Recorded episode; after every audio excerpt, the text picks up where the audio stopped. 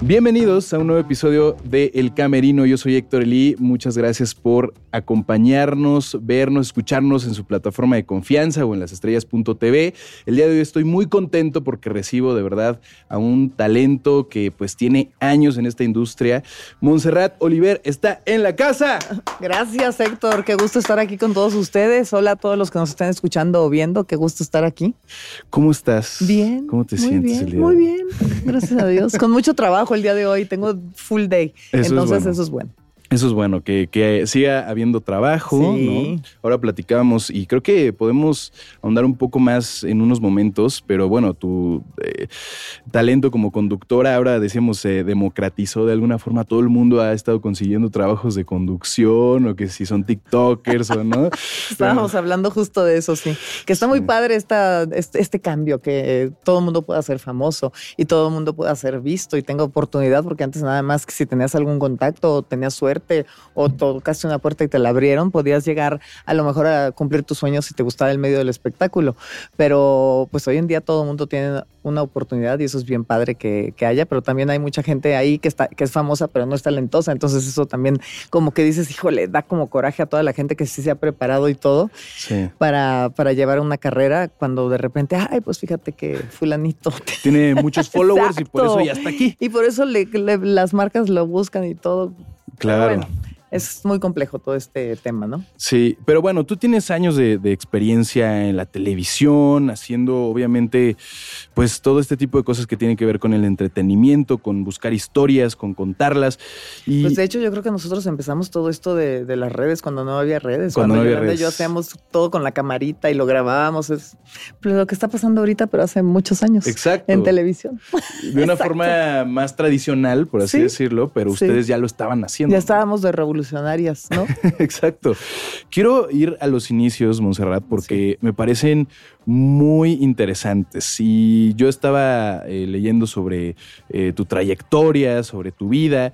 Hay algo por ahí de un comercial, que apareciste en un comercial y ese fue como una de tus primeras interacciones con la televisión. Cuéntame, ¿es cierto lo que estoy diciendo? Sí, lo Cuéntame. primerito que hice, un señor me vio y me dijo que si no quería ser modelo, no sé qué, mis papás no me dejaban, total, me dejaron, me acompañó mi mamá, me tomaron unas fotos y mi primer, mi primera cosa que hice en mi vida fue la portada de Ken, de una revista.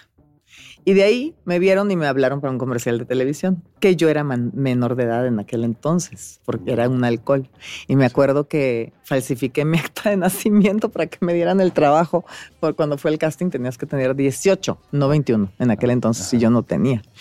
Entonces le- ahí la falsifiqué y me quedé. Entonces hice, sí, Rompiendo las reglas para... eh, hice uno de una Cuba, un comercial de una Cuba en Alemania. Ok, y ese fue como... el- Mi primer comercial de Tu primer comercial. Sí. Eh, de ahí eh, veo que, que, por lo que me comentas, se interesaron para que entraras al modelaje también. Pues sí, al modelaje, pero mis papás eran bien tradicionales y chapeados a la antigua y no querían que yo me dedicara a esto, que porque era un mundo horrible y les, les habían dicho, ya ves la fama. Pero que, que no sé quién le hizo esta fama, porque a mí, como dicen, nadie me ha pedido nada para darme un trabajo, pero bueno, este, y, me, y mi mamá no me dejaba seguir estudiando y nada más en verano veníamos a ver a, a mi abuelita en México porque yo vivía en Monterrey, nací en Mon- Monterrey, Nuevo León, y era en donde me iba a las agencias y les decía, ya llegué, entonces me mandaban a castings y hacía comerciales o fotos o, lo- o desfiles, lo que hubiera. Oye, ¿y cómo los convenciste? Porque dices que como que "Ay, ese mundo, Pues- ellos decían que ese mundo... ¿Sabes quién fue? Fue el hermano Pérez, me acuerdo. Un, un, un- un hermano, ay, lasallista creo que era, Ok. que les dijo, mira, en cualquier lugar va a tener propuestas, tentaciones, en cualquier trabajo. Mm. Es eh, igual en donde le están hablando va a pasar lo mismo, pero tú la vas a poder acompañar, le dijeron a mi mamá. Entonces mi mamá no se me despegaba. Nada más que no era la mamá que hacía negocios, sí me cuidaba. Entonces sí. Sí. me cuidaba ya y estuvo muchos años ahí conmigo hasta que ya dijo, ya decía, "Ay, ¿a ¿dónde te invitaron a hacer qué? En, ah, no, ya Acapulco ya he ido. Mejor ve tú sola, puedes ir tú sola, ya te sabes cuidar. Ya, ya, empezaba a mamá- soltarte, sí, ¿no? O sea, ya, ya mi mamá dijo, no, ya. A los lugares que le gustaba ir sí me acompañaba y si no, no. Ok.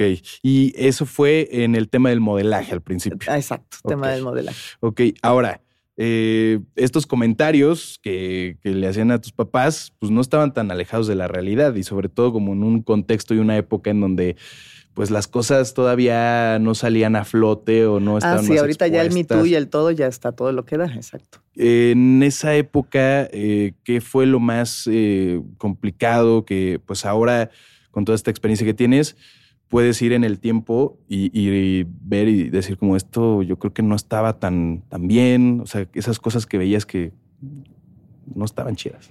Pues no me, sabes que no me pasó nada, gracias a Dios, a lo mejor he tenido muy, mucha suerte, pero no, no me ha pasado. Bueno, cosas que veía que no estaban chidas, yo creo que ya desde que las veía, no hoy en día sé que no están chidas. Cuando veía a alguien que pues, se metía alguna droga o algo y decías tú, ay, o sea, neta se meten eso para trabajar o no comen para estar flacas y, si sabes, y poder hacer las pasarelas o así, pues eso yo sé que no está bien y que no estaba bien desde entonces. Pero no, nunca tuve de verdad ninguna proposición indecorosa o mm. cosas así de que ahí te lo cambio si. Ah, pero ahí me di cuenta también, me acuerdo que cuando estaba en España, en Madrid, que querían que, estaba modelando y me dijeron, es que tal diseñador te quiere, que, que, eres su musa y no sé qué tanto rollo y quiere que seas la imagen y había una de lana que me ofrecían, pero te necesita más andrógena, necesitas adelgazar 15 kilos y yo no estaba gorda, o sea, estaba delgada. Mm. Y, pues si no, me acuerdo que me dijeron, y para bajarlos rápido te podemos poner un poco de heroína y yo, ¿qué? O sea, me dio casi un infarto, te lo juro, eso es lo único más, lo más fuerte que me han dicho en mi vida. O sea, y yo dije, no, no, no quiero la marca, no quiero nada. No, no me voy a dejar poner heroína para bajar 15 kilos rápidamente. Entonces, pues dejé el trabajo y no lo hice. Es lo único así fuerte, son que No, si es, un, en el medio del fuerte. Y, o sea, si eso te lo propusieron a ti, ¿a cuántas otras personas ah, no se lo han propuesto? No lo dudes. Sí, y, también esta parte que mencionabas, ¿no? Lo de los trastornos alimenticios y eh, todas estas enfermedades que hoy en día tienen su nombre y apellido, ¿no? Como Exacto. la bulimia y la anorexia. la anorexia, claro. Y, que tú en ese entonces eras consciente de eso con esos nombres. Y al final, si te das cuenta, son malos los diseñadores. ¿Por qué? Porque quieren hacer diseños para colgarlos en un gancho. Que no están haciendo diseños de ropa para que los utilice el ser humano. Y todos los seres humanos tenemos complexiones diferentes. Pues Entonces, si eres un buen diseñador, te tiene que favorecer al cuerpo de cada quien, ¿no? Entonces, hoy que lo pienso, si digo, ay, ¿por qué teníamos todas que estar como calaveras, como ganchos, para poder ser modelos? Sí, y además también esta parte del, mm, eh, pues que, ahora se, le llama inclusión, pero pues en realidad es lo que tú dices. O sea, hoy en día como que hay un, debate, ¿no? sobre todo en las redes sociales que justo platicábamos sobre que hay mucha tontería ahí, hay muchas cosas que no están bien, pero el, tema de... Eh, del, de la inclusión, de, o sea, ahora que mencionabas, o sea, ¿por qué no hacer ropa para la gente, para pues, todos nosotros? Claro, más llenita, menos llenita. Es que nunca toda la gente hemos sido iguales. Siempre ha habido gorditos, flaquitos, súper flacos, súper gordos, pues súper bajitos, súper altos. Claro. Por ejemplo, Beyoncé. ¿No es novedad? No sé, no sé si has visto, Beyoncé tiene una línea de ropa. Este, pues, ¿Para nalgonas o qué? no, para, para las personas afrodescendientes, para los afroamericanos y, sí, que tienen muy buenas nalgotas. no, pues sí. Pero, pero justo, o sea, como que esa parte, creo que lo que tú estás diciendo, los diseñadores ahí como que era más aspiracional, ¿no crees? Como para crear una imagen. Es un medio muy frívolo y y difícil. ¿Tú tuviste eh, algo, o sea, de todo esto que estábamos platicando, algún trastorno, algo que, viviste de esa naturaleza? No, nunca me hice ni, ni bulímica, ni anoréxica, no, siempre, pues siempre me acepté como era y los que me querían y me contrataban, qué bueno, y los que no, pues ni modo, no. Chanel nunca pude, nunca pude anunciar. Bueno, una marca francesa con, blanca con negro nunca pude anunciar porque era no tener absolutamente nada de boobies. Y yo no es que esté muy voluptuosa, pero y ahorita un poco más, pero antes menos, pero sí tenía un poquito de boobies y, esa ropa es para que no, para mujeres que no tengan nada de boobies. Entiendo. ¿Y, cómo fue esa transición? O sea, porque Ahora decías, em, tú con Yolanda hicieron previamente muchas cosas eh, que ahora se hacen en el TikTok. Sí, todo eso que están haciendo ahora que está de moda, nosotros lo hicimos hace más de 20 años. O sea, cuando hacíamos Hijas de la Madre Tierra, que traíamos la camarita y nos grabábamos entre amigos y hacíamos bromas y nos inventábamos las mujeres del guante negro y hacíamos travesuras y lo grabábamos y escondíamos la cámara y, le, fascinaba a la gente. Y hoy en día es novedad. Sí. ¿Cómo fue, o sea, antes de, entrar y de ahondar de, tu relación con Yolanda y cómo crearon estos conceptos, pero cómo fue tu, tu, entrada a la televisión como conductora, como alguien que no precisamente, pues ya estabas... En Estaba yo viviendo en Estados Unidos y en otra televisora me hablaron y me ofrecieron un programa de televisión de concursos era Basta, me acuerdo, jugabas Basta. Y, empecé a um, conducir ese programa junto con Fito Girón. ¿Te acuerdas de Fito Girón? Mm. Uno que hacía una cosa de animales acá en México. Hace años en Miami. Así empecé. Ok. Y ese fue como la primera interacción con la televisión, eh, haciendo eh, conducción. Y ahora sí, ¿cómo, ¿cómo llegas tú a hacer tus propias eh, tus propios conceptos. Pues que llegamos, llegué yo a México, me vine a vivir a México, este, el señor Cobo me mandó a hablar, este, conocí a Yolanda, el señor Cobo me, me mandó a hablar, le dijo a Yolanda que si por favor me traía a Televisa, entonces este, me dijo que, que, ¿por qué no? Que si no me gustaría actuar, que si no me gustaría. Yo dije, pues, pues ¿por qué no? Y de repente la señora Ariana Azcárraga nos mandó a hablar a Yolanda y a mí y nos dijo, oigan, ustedes siempre están en todos lados, viajan mucho y eso y lo otro, ¿por qué no hacen un programa? Hagan un programa, este, y ella nos bautizó, Hijas de la Madre Tierra. Ok. Y em, así empezamos Yolanda y yo a ser las Hijas de la Madre Tierra. Y obviamente también aquí me empezaron a hablar para novelas, hice alguna, que el otro día estábamos haciendo un recuento de todo lo que ha hecho Yolanda y todo lo que he hecho yo, porque Yolanda es actriz y buenísima, ¿no? Siempre lo ha sido. Y, no, y he hecho más novelas yo que ella, nada. y Yolanda decía, ¿en qué momento hiciste más novelas que yo? Casi. Ok. Sí, qué risa, ¿no? Oye, y, en, ese, en ese momento de, las hijas de la madre tierra, eh, ¿cuál fue como la anécdota más divertida que viviste con Yolanda? Hay muchas, ahorita no. Cuando me hacen esa pregunta me estresan porque hemos, he vivido, mira, hemos entrevistado a tanta gente, ya son 23 años desde que empezamos. Hemos entrevistado a tanta y, y hemos estado al aire sin interrupciones esos 23 años.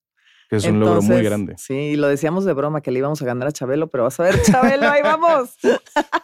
Así que espérate, Chabelo. Espérate, Chabelo, vamos a romper ese récord. Sí. Entonces, este, no, hombre, pues viajes, o sea, viajes que había momentos que hasta me enojaba.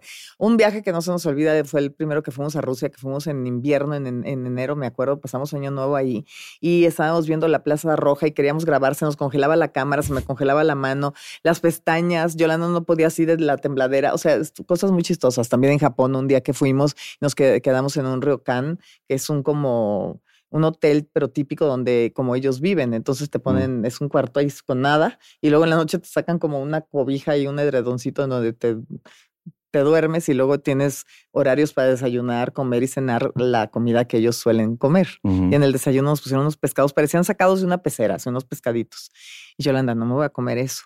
Y lo escondió, y yo la grababa, y lo escondió abajo del, de otra cosa, ¿no? Y llega la señorita por los platos y dice, no te lo has comido, está abajo, cómetelo.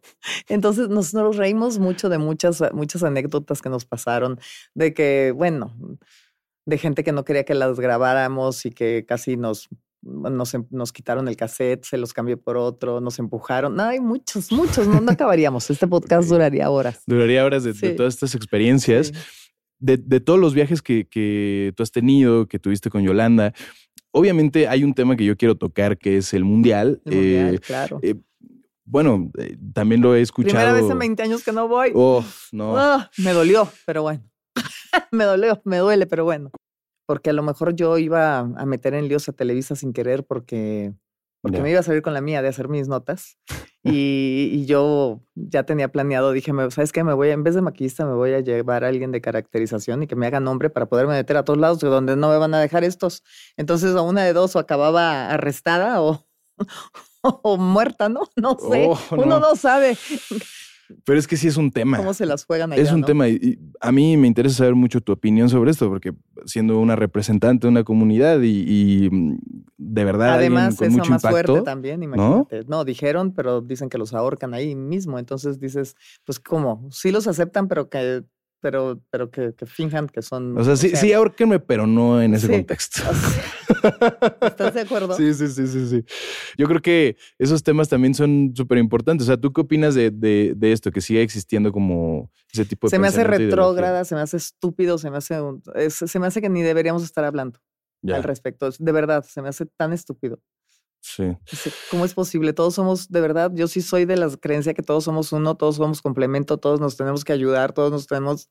Eh, no puede ser que, que sigan con ese tipo de machismos o de creencias o de estupideces, de verdad. Oye, quiero, quiero que me cuentes, eh, estábamos hablando de las hijas de la madre tierra, eh, y, que me cuentes, eh, ¿tú cómo definirías tu, relación con Yolanda? Porque creo que eso es lo que el público recuerda de cuando se hacía esto y todo lo que han durado al aire. O sea, Yolanda es una hermana. Mira, yo, yo siento que a lo mejor hay gente karmática en esta vida con la que estés y en la que sigue y en la que sigue si volvemos a venir que vas a tenerla alrededor. Y yo creo que Yolanda es una de ellas.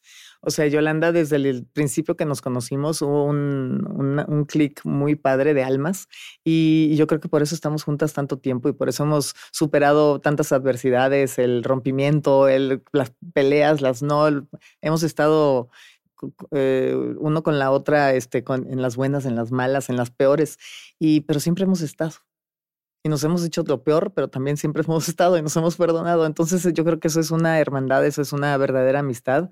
Y, las cosas que son reales, yo creo que más que nunca les le gustan a la gente y no somos doble cara. Siempre decimos, somos bastante congruentes. Eh, por lo menos yo, yo siempre lo que digo hago. Ahora, ¿cómo, cómo logras a pesar de, o sea, hasta con los padres, ¿no? Tiene uno de pronto momentos en los que se aleja, porque, ¿no? ¿Cómo logras tener eh, esos momentos? No, pues también, no, también nos alejamos en algunos momentos. O sea, siempre seguimos grabando y siendo súper profesionales y con el cariño, aunque te cayeras gorda, que mm. siempre ha existido, pero sí hay momentos en que, en que uno sabe que hay que alejarse un poquito porque esa persona está pasando por cierto proceso que, que no te conviene estar ahí porque te van a llevar de encuentro o te van a hacer daño. Entonces, dejas que cada quien pase su proceso y cuando necesitas, sabes que esa persona a lo mejor necesita ayuda, pues ofreces esa ayuda. Si la acepta, qué bueno, y si no, pues mejor también te retiras un poquito. No, sí, hay que saberlo manejar. Sí, pero más que nada con amor. Entiendo. Sí, como que si lo entiendes desde el amor, como que todo sale bien. No importa los años que pasen. Oye, y yo creo que es algo que, quisiera saber el público. ¿Qué es lo que no te gusta de ella particularmente? O sea, como algo que digas, ah, esto todos tenemos. Que se ponga de malas. Nos da miedo a todas. Hasta maquillaje, peinado, todo el mundo cuando se pone de malas, porque últimamente, bueno, siempre ha sido muy transparente y dice lo que, lo que quiere. Pero últimamente le digo que es viejita prematura porque ahora dice todo. Este, ya, no le importa él que dirán, dice todas las verdades sin importarle a veces. Sin filtro. Este, sí, sin filtro y a veces pues sin querer ofendes a cierta gente, ¿no? Entonces, este, sí, sí, sí, que se enoja y ella explota y como que a mí me enseñaron mucho a, ok, estás enojada, trata de, pues no voy a gritar aquí enfrente de todos y decir, ¡ah! Y Yolanda sí es muy de esas, entonces siento, me, me tensa, a mí no me gusta que, no, eso no me gusta. Ok. Sí, que, no me gusta. De pronto haya demasiado. Que nadie, no nomás ella, de nadie. Ok, ya, sí. Porque de pronto sí, creo que hay que ser polite, ¿no? O sea, políticos. Sí, o sea, si tienes ganas de gritar, pues súbete aquí al techo, salte aquí, encérrate en el baño y grita tantito, pero no. Luego siento que se te, se te pega esa energía. Sí, esa energía se, se, se contagia. Sí. Vamos a decirlo así. Oye, eh, hablemos un poco de, también tu trabajo en solitario. Eh, hay una anécdota muy conocida de lo que te pasó en el dedo. Ay, el, tigre. león. Es un león, era una ah, leona. Eh, una leona. Sí, de seis años. cuéntame. Suntory se llamaba. Ese es. O se llama, no sé si esté viva o no. ¿Cómo dices que se llama? Suntory. Suntory. se llamaba. O se ah. llama, no sé si esté viva o no. Oh. Oye, pero esa definirías como tu experiencia más este? Pues no, una de las. Lo que pasa es que todo el mundo como que lo manejaron también la prensa, como que a Montserrat la mutilaron. Se y nomás fue la puntita. Ahora sí, nomás fue la puntita. Nomás la puntita. Este, no, porque sí me han pasado más cosas. También una vez me, un tigre en, en ah, Brasil, cuando estábamos grabando una nota, este, con Machín, este, que estaba haciendo producción y cámara conmigo también el güey, según él, era un tigre que había rescatado de un circo, pero que era súper amistoso y que dice que veía la tele con ellos y comía con ellos.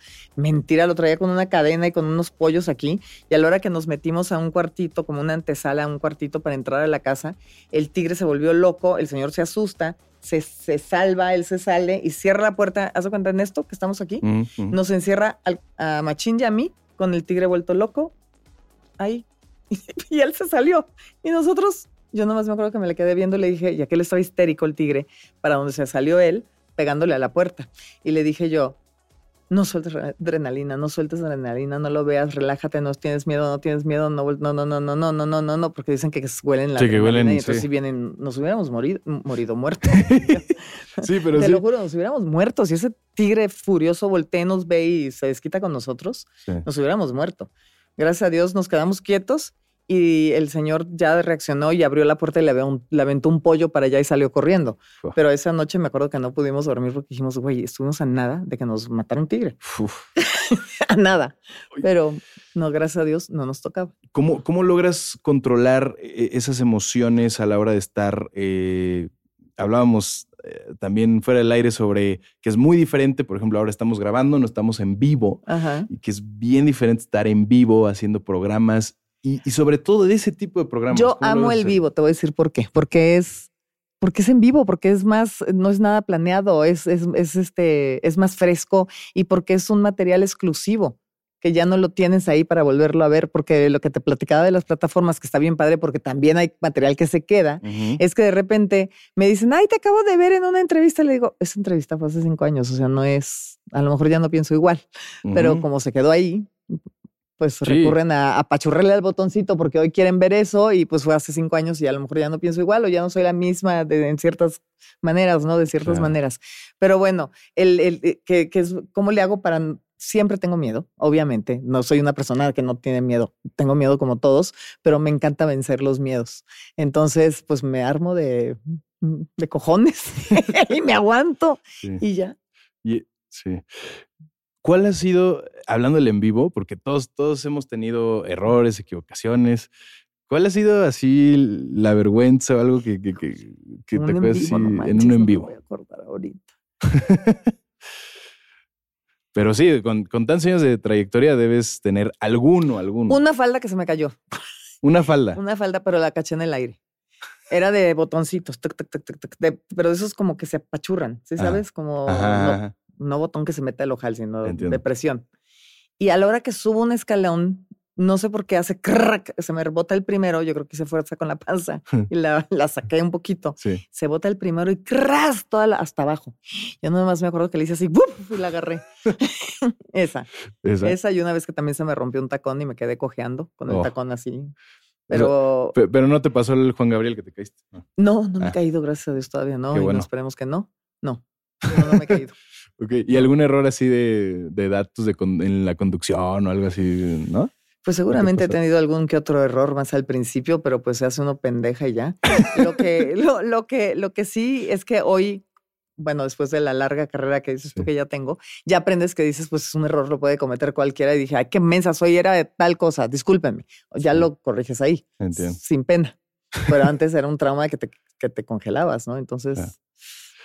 Tú eres, tú eres una portavoz no solamente como conductora en una empresa donde, digo, en la sociedad en general, no es nada más en esta empresa, en todas las empresas, desde años eh, previos, eh, siempre ha existido esto de, de que hay un- una ausencia de, mujeres conduciendo, ¿no? Y, y tú eres eh, una mujer que ha estado ahí desde hace ya muchos años. Yo creo que eres ejemplo a seguir. Eh, Gracias. y también eres portavoz de una comunidad, te lo decía hace rato, ¿no? De, de la comunidad LGBT. Y eh, me gustaría que, que le dijeras a, a las personas que te estén viendo, que, que- que te toman a ti como ejemplo, pues estos consejos que les podrías dar, porque ahora tú estás diciendo esto, ¿no? Que, me hago yo bien, güey, cuando, cuando me equivoco. O sea, ¿qué, qué, qué consejos ¿qué podrías consejo darle? les doy? Que, ay, que, que siempre, que, que esta vida, en esta vida son aprendizajes. Y que todo te va llegando a tu tiempo, que no coman ansias, que si luchen por lo que quieren, obviamente, y se preparen y nunca dejen de estudiar y de, superarse, pero, pero que tampoco pisen a nadie, que siempre hay un lugar para cada uno de nosotros y se va acomodando, la vida se va acomodando mientras hagas el bien. Si haces el mal, yo creo que no se te va acomodando, al contrario, se te va dificultando, aunque creas que vas mejor, no es cierto. Que, mm, que respeten, que respeten.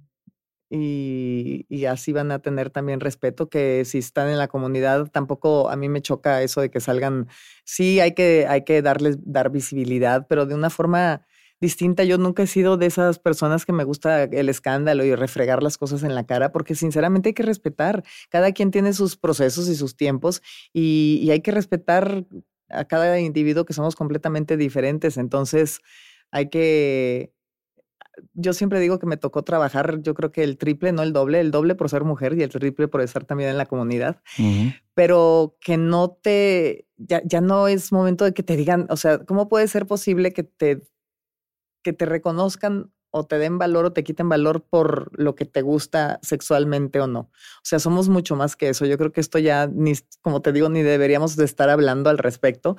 Yo creo que hay que, hay que, hay que ser íntegros, hay que ser impecables, hay que, hay que hacer muy bien las cosas y, y demostrarte a ti mismo de lo que eres capaz de hacer y alcanzar.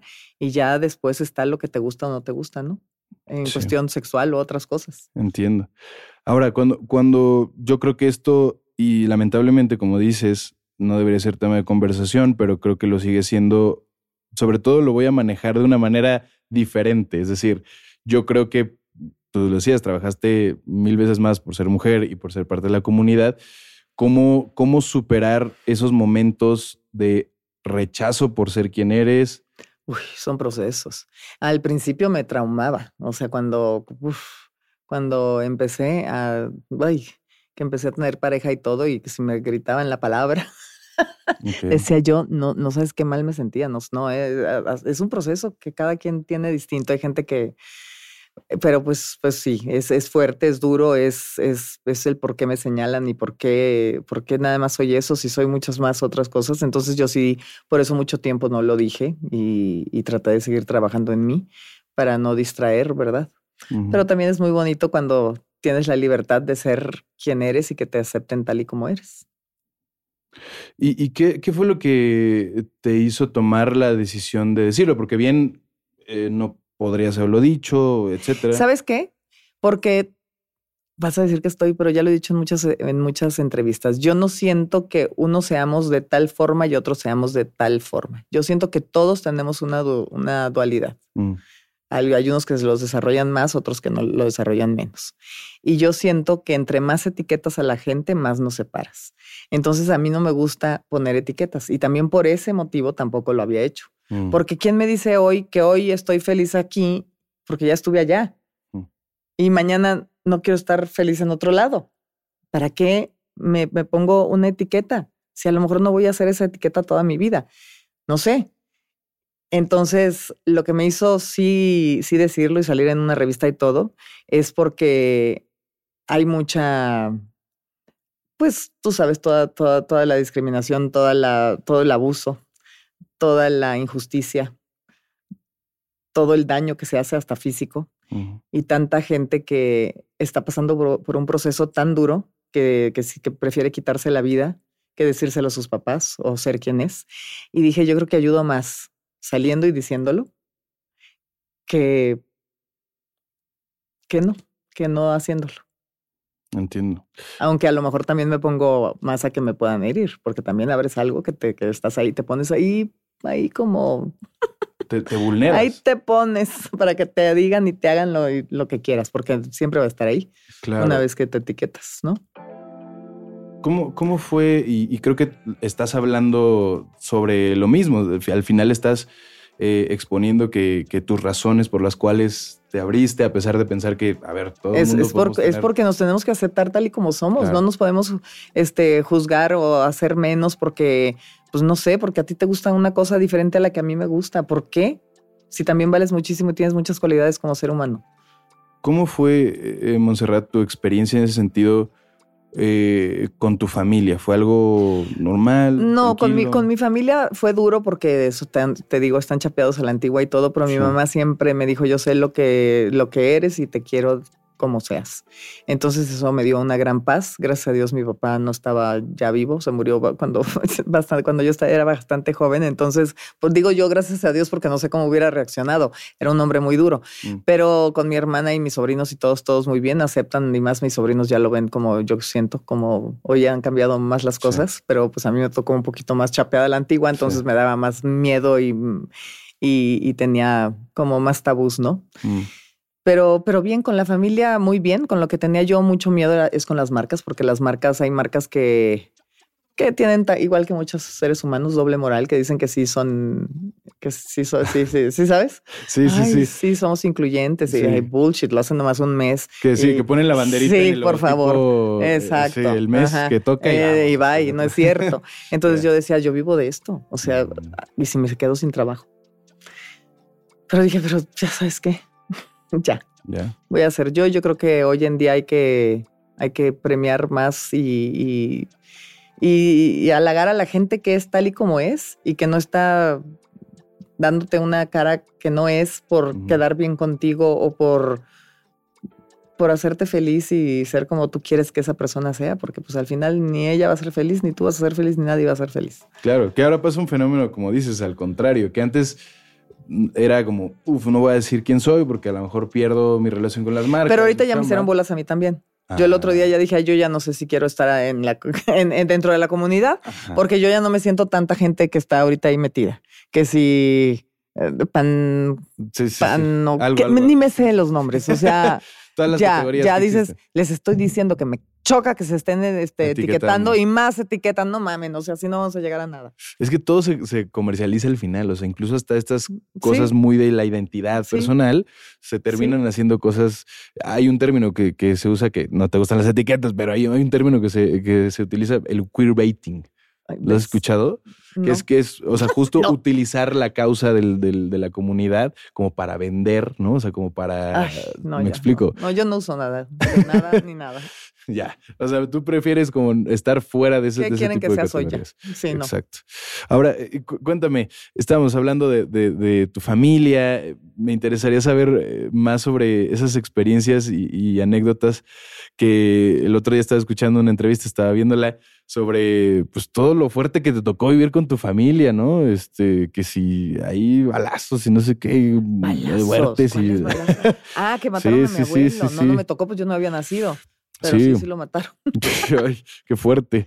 Sí, ¿verdad? Sí. Pues son historias que me contaron. Bueno, yo nunca vi la ropa balaseada de mi abuelo. Decía mi abuelita que ahí la tenía, pero nunca la vi. No Mm, sé dónde la tengan. uy. La verdad, ya de estar más hecha polvo, yo creo que ya se deshizo de tantos años.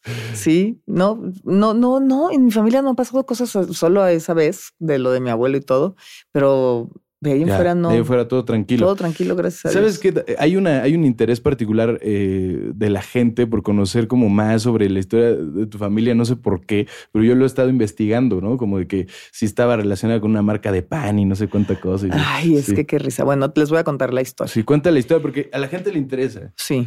Mi, ay, mi abuelita. Es que no, ¿cómo estuvo? La hermana, bueno, un, un- un hermano de mi abuelita, Ajá. creo, si mal no recuerdo, Sí. porque luego la- mi, si mi familia me ve, a decir, no, era el tío tal el que empezó la Flor de México.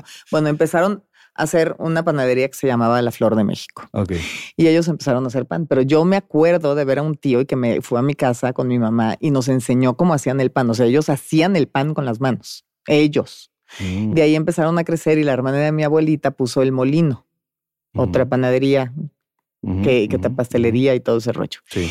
Y luego los hijos de, mi abue- de, mi- de la hermana de mi abuelita decían que querían hacer un negocio. Y como trabajaron un rato en el molino, ellos quería- querían poner un negocio de pan también, panaderos todos.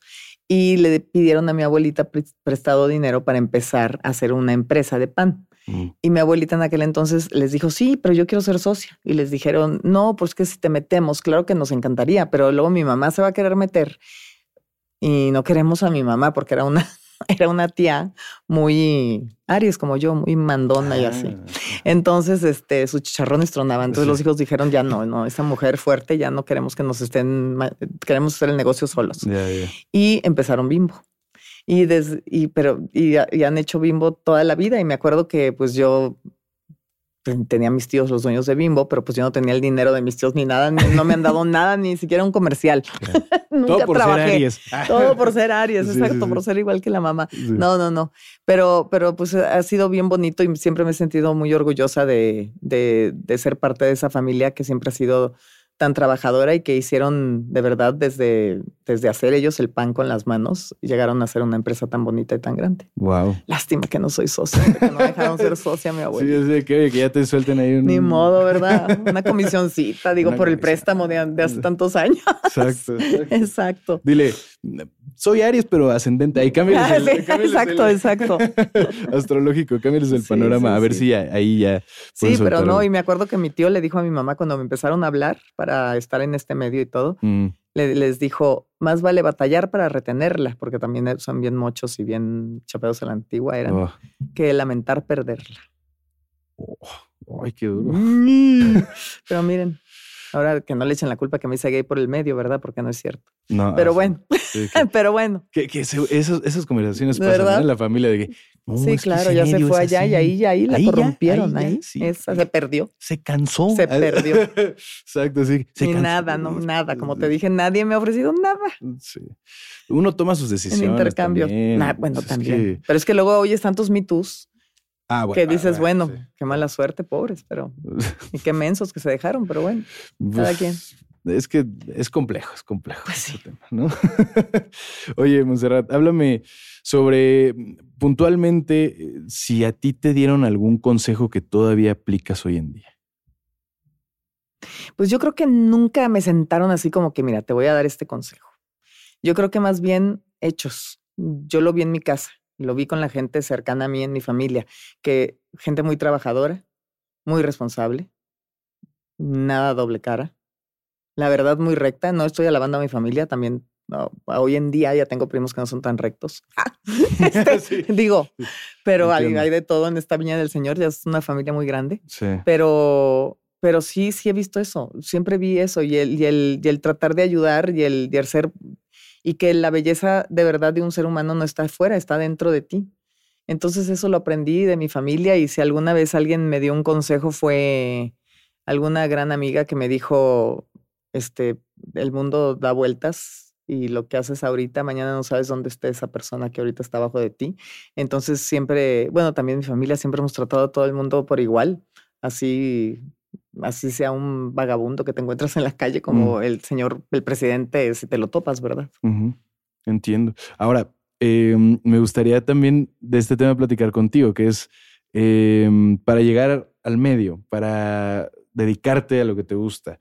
Eh, obviamente están varios factores. El factor de las relaciones, que tienes que conectarte con las personas adecuadas, el factor del talento. Para ti, ¿qué es lo que pesa más de todos estos? O sea, ¿cuáles serían como, como los factores para ti más importantes? En mí, en mí, en mí, en mí, yo creo que es una combinación de, de- de talento, responsabilidad, este, y, y- y- y trabajar duro, más que nada, el número uno. Y yo creo que eso, pues te va dando apertura que te hablen para más cosas y vas conociendo a más gente que te va dando más trabajo y va creyendo más en ti. Entiendo. O sea, como que crees más en eso que, ah, pues la relación, porque al Sí, final porque, si la porque tienes- te voy a decir algo. Por, fíjate, ve todos los famosos que tienen hijos y quieren ser famosos. Ah, ya, sí. Por lo general no son igual de famosos que los padres Sí, y tienen muy buenas relaciones. entiendo. El talento es el talento, el trabajo es el trabajo. Sí. Por más buena relación que tengas, igual y sí te ponen ahí en un programa, pero la gente luego, luego ni les gusta. Sí, No duras, eres- es, llamada, es llamarada de petate, como decimos. Exacto. Sí, sí, es muy importante. O sea, para ti sí es importante estas dos cosas, como el talento y el trabajo constante, Sí, la disciplina. sí. Oye, pues eh, para mí es un gusto tenerte por acá, que nos hayas platicado No, pues, igualmente. Todas estas lindo. perspectivas, porque de verdad a mí, a mí me parece súper importante que, que estés presente en estos contenidos que estamos haciendo ahora, sobre todo en lo digital que platicábamos. Claro, que, luego yo no tengo tiempo de hacer tantas cosas digitales. Sí. ya no te creas que tengo mi canal de YouTube este, y trato de subir historias, digo, de subir ahí videos cada, cada semana. Trataba, ahorita ya no he subido, pero pues cuando puedo subo. Sí, pues mira, yo creo que hoy en día es, es eh, dando y dando, ¿no? La televisión, ¿no? Que tú que ya tienes esta carrera construida, pero también a la, red social que pues la verdad es que es un canal de comunicación muy importante, sobre todo para nuevas generaciones y ahora está siendo pues transversal. Ya no es nada más la generación Z o millennial, sino también Exacto, todos. lo que pasa es que ustedes saben cómo hacer el negocio aquí adentro y como yo no sé hacer el negocio aquí adentro, pues a mí me gusta más el de afuera. no, todavía no aprendo a hacer el negocio aquí adentro. Pues cuando quieras nos juntamos. Órale, va, ya dijiste Héctor, más te vale para que me des tips.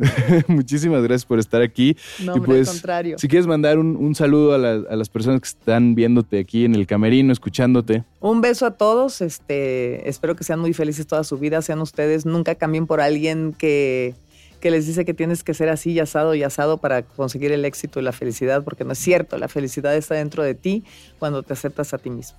Oye, muchísimas gracias, Monserrat, por estar acá. Gracias a ustedes. Eh, y gracias a ustedes por escuchar y ver este episodio.